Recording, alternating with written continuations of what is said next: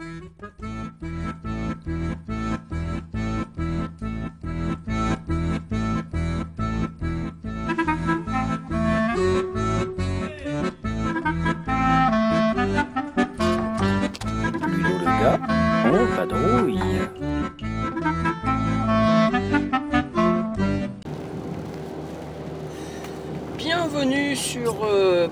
Gars en vadrouille pour le cinquième numéro donc euh, de ce podcast.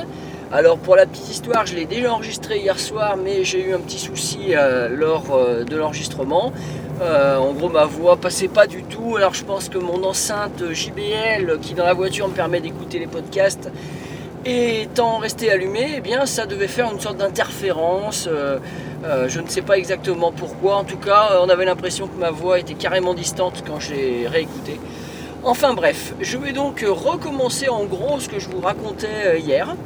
Euh, et donc le thème du jour, eh bien, ce sera le thème des jeux abstraits. Alors pourquoi les jeux abstraits? Tout simplement en quelques mots, parce que c'est un, style de jeu, un type de jeu que j'apprécie beaucoup, euh, que je joue depuis très très longtemps.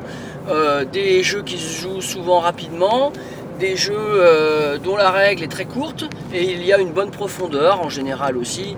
Donc voilà, c'est un domaine que, que je connais assez bien et que j'apprécie vraiment beaucoup.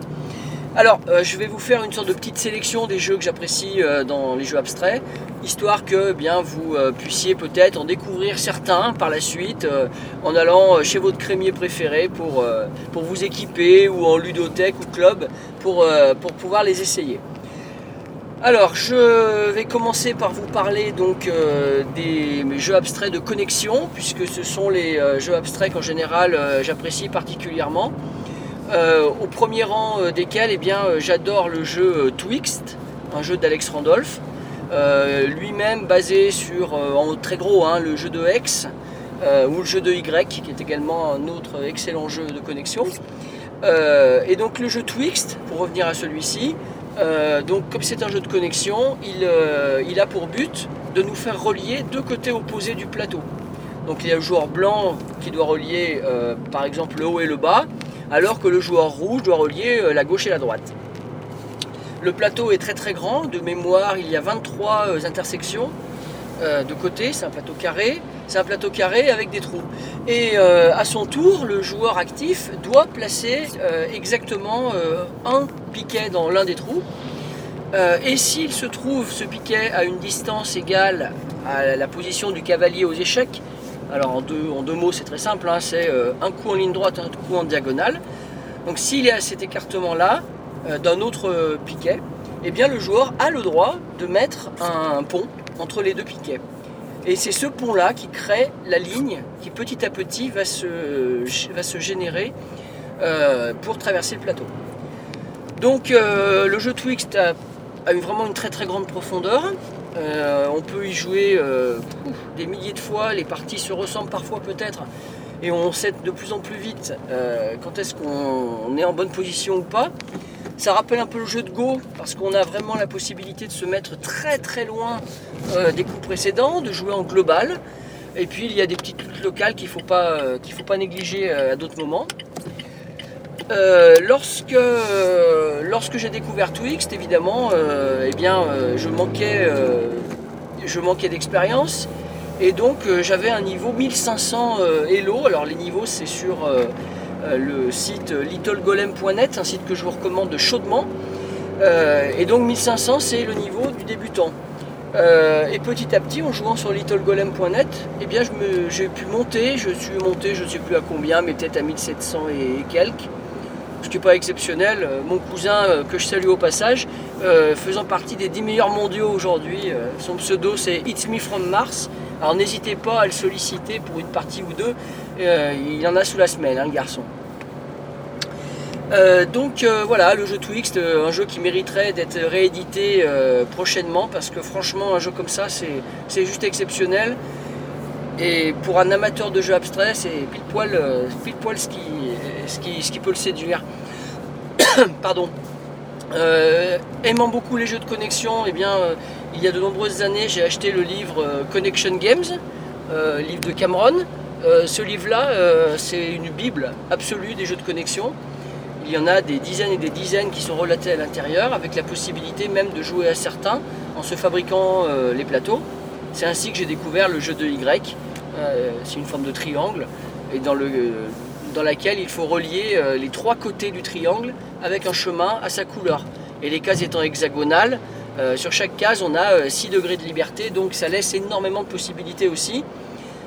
Et, la particularité, comme pour le Twixt ou euh, Gymkhana, Gymkhana qui est un autre jeu très sympa mais plus simple, eh bien la particularité c'est qu'il ne peut pas y avoir d'égalité et il ne peut pas y avoir aucun vainqueur. Il y a forcément un vainqueur à un, moment donné, puisque si un joueur ne passe pas avec son chemin, forcément l'autre pourra passer. Voilà, donc ça c'est toujours très agréable et très élégant. Dans les jeux de connexion, euh, je ne peux pas ne pas citer euh, ma propre création, euh, le jeu Seacross, qui est sorti chez Clemens Gerhardt en 2015 à Essonne. donc Seacross, où j'ai repris le principe de connexion à traverser le plateau dans un sens ou dans l'autre, sachant que là j'ai mis en place un petit système de majorité, puisqu'avant de pouvoir placer ces plaques qui permettent de faire la ligne, on doit d'abord placer des petits pions, lesquels, quand on en a trois sur une case, euh, nous octroient la, place euh, et donc on peut poser sa plaque. Voilà, et il y a un petit système de dédommagement. Si l'adversaire avait lui-même des pions dedans, il, faudrait il faut lui rendre en fait euh, son propre pion ou ses propres pions, deux au maximum du coup, sur d'autres cases qu'on avait nous-mêmes. Donc on s'affaiblit. Donc quand on met ses plaques, souvent, on devient plus faible que son adversaire au niveau des pions. Donc on a, on a la nécessité euh, de bien réfléchir avant de poser euh, ses plaques et euh, peut-être temporiser un petit peu plus. Enfin, je vous laisserai l'essayer, c'est pareil, Cycross, euh, si vous ne l'avez pas fait, en passant par chez nous ou bien peut-être en ludothèque près de chez vous, ou de le commander sur strigiday.net, strigiday.net, donc le seul site français qui vous permettrait de vous l'acheter. Euh, voilà, donc ça c'est pour les jeux de connexion. Ensuite, euh, autre grand domaine euh, que j'apprécie beaucoup, les jeux de placement. Alors à la limite des deux, eh on a justement le jeu de Go, puisqu'on a effectivement de la connexion, mais on ne relie pas le plateau d'un bord à l'autre. donc les jeux de placement topologique, je dirais. Donc dans ce registre-là, le jeu de Go, c'est le summum, évidemment.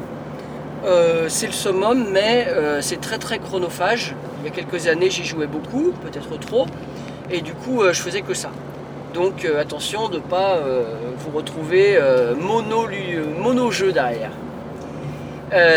Dans ce même registre, il y a en plus simple le jeu Cathédrale. Cathédrale qui est un jeu où on doit essayer de se créer des zones plus grandes que son adversaire. C'est le principe du Go. Et également, je citerai Quads. Quads, un jeu de Chris Burm, euh, donc, euh, qui avait été édité chez Gigamic euh, en plastique il y a très longtemps et puis en bois un peu plus récemment. là aussi c'est un jeu où on essaie de se créer des, libertés et en tout cas plus que son adversaire pour pouvoir continuer à jouer quand lui ne pourra plus. Pardon, je tousse un peu, je suis un peu malade, hein, je suis désolé. donc voilà pour les jeux de placement, sachant que dans les jeux de placement il y en a évidemment plein plein d'autres que je pourrais citer. Et vous en trouverez notamment euh, toute une tripotée euh, chez l'éditeur euh, Clemens Gerhardt, donc, que j'ai déjà cité auparavant. L'éditeur Clemens Gerhardt qui a l'habitude de nous proposer des jeux de super qualité, hein, en bois de hêtre, avec des, huiles pour le protéger. une grosse partie est fabriquée à la main dans leur, maison d'édition.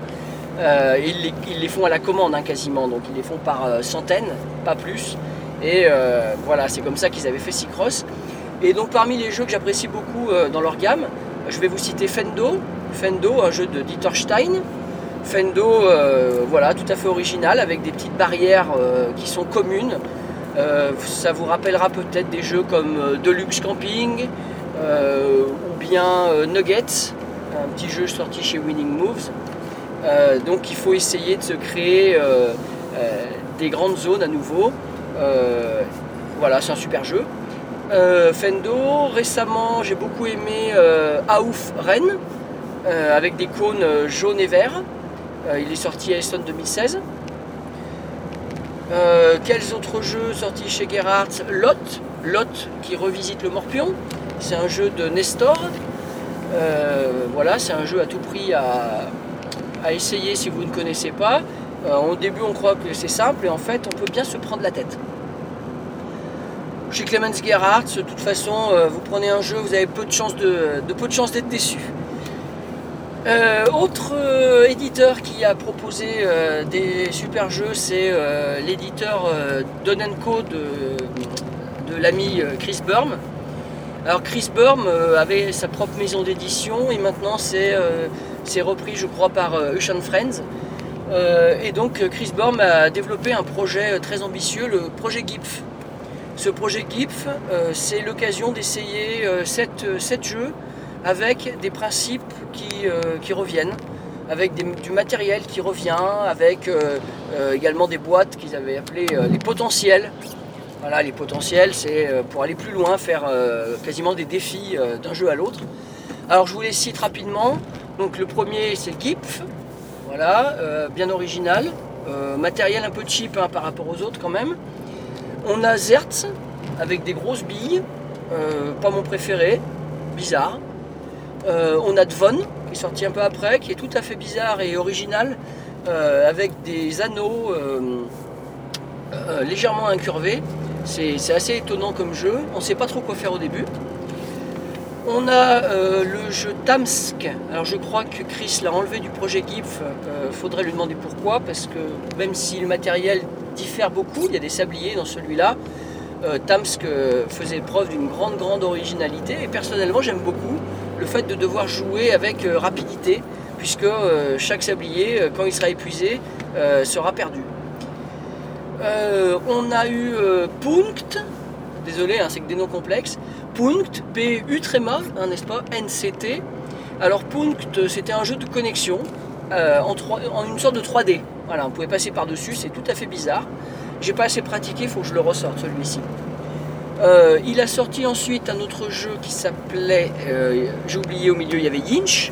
Alors Yinch, euh, c'est le mon préféré de la gamme, puisque celui-là, pour le coup, il est moins original, mais on est donc en terrain conquis et en terrain connu. On doit faire des alignements avec des pièces, et on retourne aussi, avec, selon certaines règles, on retourne les pions adverses. donc on a un mélange de, de morpion et d'Othello. ça tourne tout seul. C'est vraiment très sympa. Et plus on est prêt de gagner, plus on s'affaiblit, puisqu'on perd un de ses anneaux euh, quand on a réussi un alignement. Donc euh, voilà, c'est pas évident. Donc euh, il a sorti Tsar ensuite. Alors Tsar, c'est le jeu que j'ai le moins joué de la gamme. ça m'avait pas emballé, faut que je le ressorte aussi. Et puis enfin, récemment, cette année 2017, Chris Burr a sorti un autre jeu qui s'appelle Link, impossible à prononcer, celui-là aussi. L-Y-N-G-K. Euh, alors c'est un jeu où on n'a pas de couleur. Euh, c'est un jeu euh, où on essaye de, de se faire des collections de pièces devant soi. c'est bizarre. C'est bizarre. On on n'est pas, on n'a pas été emballé. On y a joué avec Julie pendant l'été. On a fait 3-4 parties. Bon, à revoir. Donc autrement dit, euh, moi, mes valeurs sûres, hein, euh, je mets évidemment Yinch, Gipf, euh, Tamsk, voilà, sans aucun souci. Tvon, même s'il est plus bizarroïde. Et puis dans ceux qui m'ont laissé un peu plus de marbre, Zertz, Link, et pour l'instant, Tsar, pardon, et pour l'instant Punkt, parce que j'ai pas encore assez pratiqué. Mais bon, celui-là, je ne doute pas qu'il soit très bien. mais il y a tellement de jeux que peut pas euh, en faire 50 parties de chaque. Euh, bien, donc ça c'était les jeux du projet GIF. Euh, je crois que vous avez compris que j'appréciais beaucoup. Une fois que je vous ai parlé de ça, je vais vous reparler de quelques autres titres qui me bottent bien, même s'ils sont plus grand public, plus connus ou autres. Alors il y a Blocus. Hein, Blocus c'est une valeur sûre, hein, ça c'est indémodable Blocus. Aucun doute. Blocus c'est franchement ça marche toujours avec les débutants comme avec euh, les joueurs confirmés. C'est euh, vraiment très très bien. enfin, je cite très bien aussi les jeux qui utilisent des dés, parce que les dés, ok, c'est du hasard souvent, mais selon comment c'est utilisé, eh bien, on peut avoir des jeux abstraits qui peuvent aussi être bien titillants et souvent basés sur la prise de risque. Je citerai donc forcément Can't Stop, Can't Stop qui plaît aux enfants des 6 ans et qui, qui, plaît beaucoup aux joueurs occasionnels. Il y a une édition assez récente chez Asmodée qui tient dans un sac. on peut l'emmener de partout. on y a même joué, enfin Tristan, on a même fabriqué un exemplaire maison sur la plage avec sa sœur. Ils ont tracé les lignes par terre avec des cailloux et des coquillages. Bon, il y a, moyen de jouer à Can't Stop de partout. Euh, je vous invite à aller sur mon site pour avoir les règles. En tout cas, c'est vraiment une valeur sûre. Dans les jeux avec DD, il y a des jeux à base d'adresses que j'apprécie bien. Euh, on a les Tumbling Dice par exemple. Euh, je citerai aussi Diamond Sumo sorti chez Kubico. Essen 2015. Alors Diamond Sumo, je ne suis pas certain que vous le trouverez facilement. Mais bon, l'idée c'est que vous avez un trou au milieu d'un plateau en bois et vous essayez de projeter vos dés dans le trou pour euh, épuiser votre stock dans l'une des règles. Et l'autre règle, c'est euh, de vous retrouver avec les dés sur le plateau qui ont les plus fortes valeurs. Euh, sans être tombé dans le trou, on essaie de mettre l'adversaire dans le trou dans ce cas-là.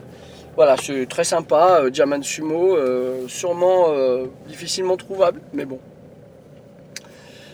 Euh, pour euh, finir, eh bien, je vais vous parler du dernier jeu abstrait auquel on a joué. Donc, euh, alors malheureusement, le matériel n'est pas à la hauteur de, ce que j'aime habituellement, puisque je vais vous parler de jeu, du jeu Lumens, L-U-M-E-N-S, qui vient de sortir chez Queen Games, un éditeur plutôt de jeux traditionnels, pas, pas traditionnels, de jeux modernes, je veux dire allemand.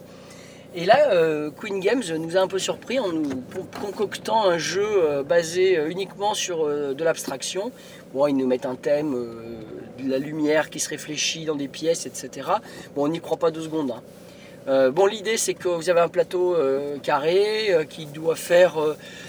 alors, le nombre de cases, je ne l'ai plus bien en tête, mais peut-être... non, pas 20 cases, il y a moins que ça. Enfin vous regarderez sur mon site, le compte rendu euh, va être mis en parallèle de, ce podcast. Et donc l'idée c'est qu'il y a des zones, donc des cases qui sont colorées, on appelle ça des pièces ou des salles. Et il y a des cases foncées, donc euh, les premières étaient claires, celles-là sont foncées. Et les cases foncées en fait ce sont les couloirs. Et l'idée c'est que chacun commence euh, dans un coin du plateau avec un premier jeton lumière qu'il place, alors les jetons lumière étant mélangés dans un sac euh, personnel de pioche, on a tous le même stock, mais on ne va pas les piocher au même, moment. Donc euh, les jetons sont tous faits de la même manière. Une face c'est un 1, l'autre face c'est un 6, un total de 7, comme sur un dé à 6 faces d'ailleurs. Euh, l'autre jeton c'est 2 et 5, et le troisième type de jeton c'est 3 et 4. Donc vous tirez un jeton et vous devez le placer dans l'angle en bas à gauche sur la face de votre choix par exemple, imaginons que je l'ai mis sur la phase 4. Lorsque mon tour revient, je vais devoir repartir de cette case pour placer mon deuxième jeton.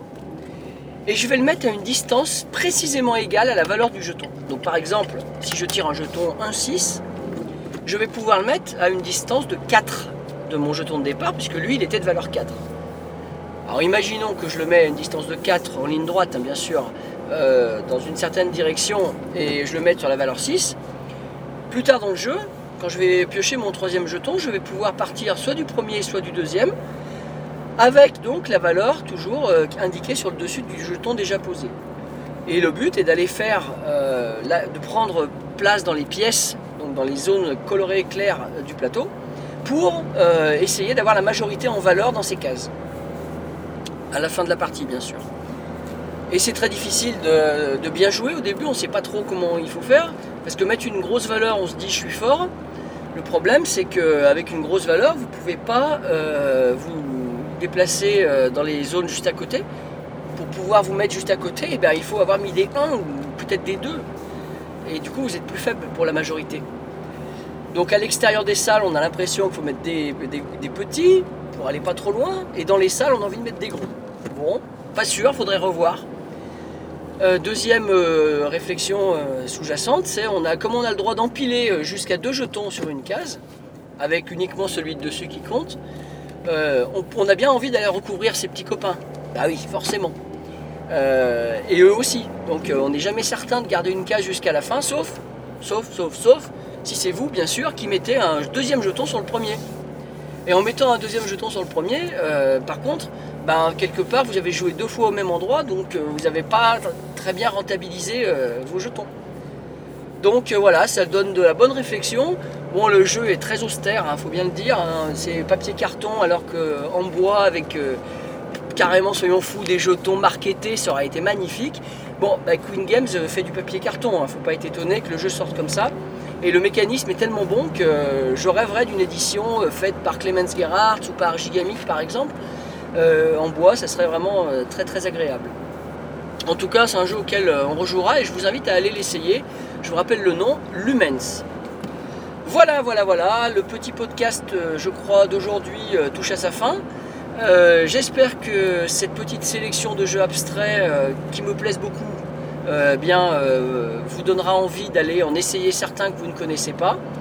ce sont tous des jeux que je pratique depuis longtemps et donc voilà, je pense qu'on peut vous pouvez me faire confiance, c'est surtout sur les jeux que j'ai pratiqués des dizaines de fois comme Twix, Cathédrale et autres.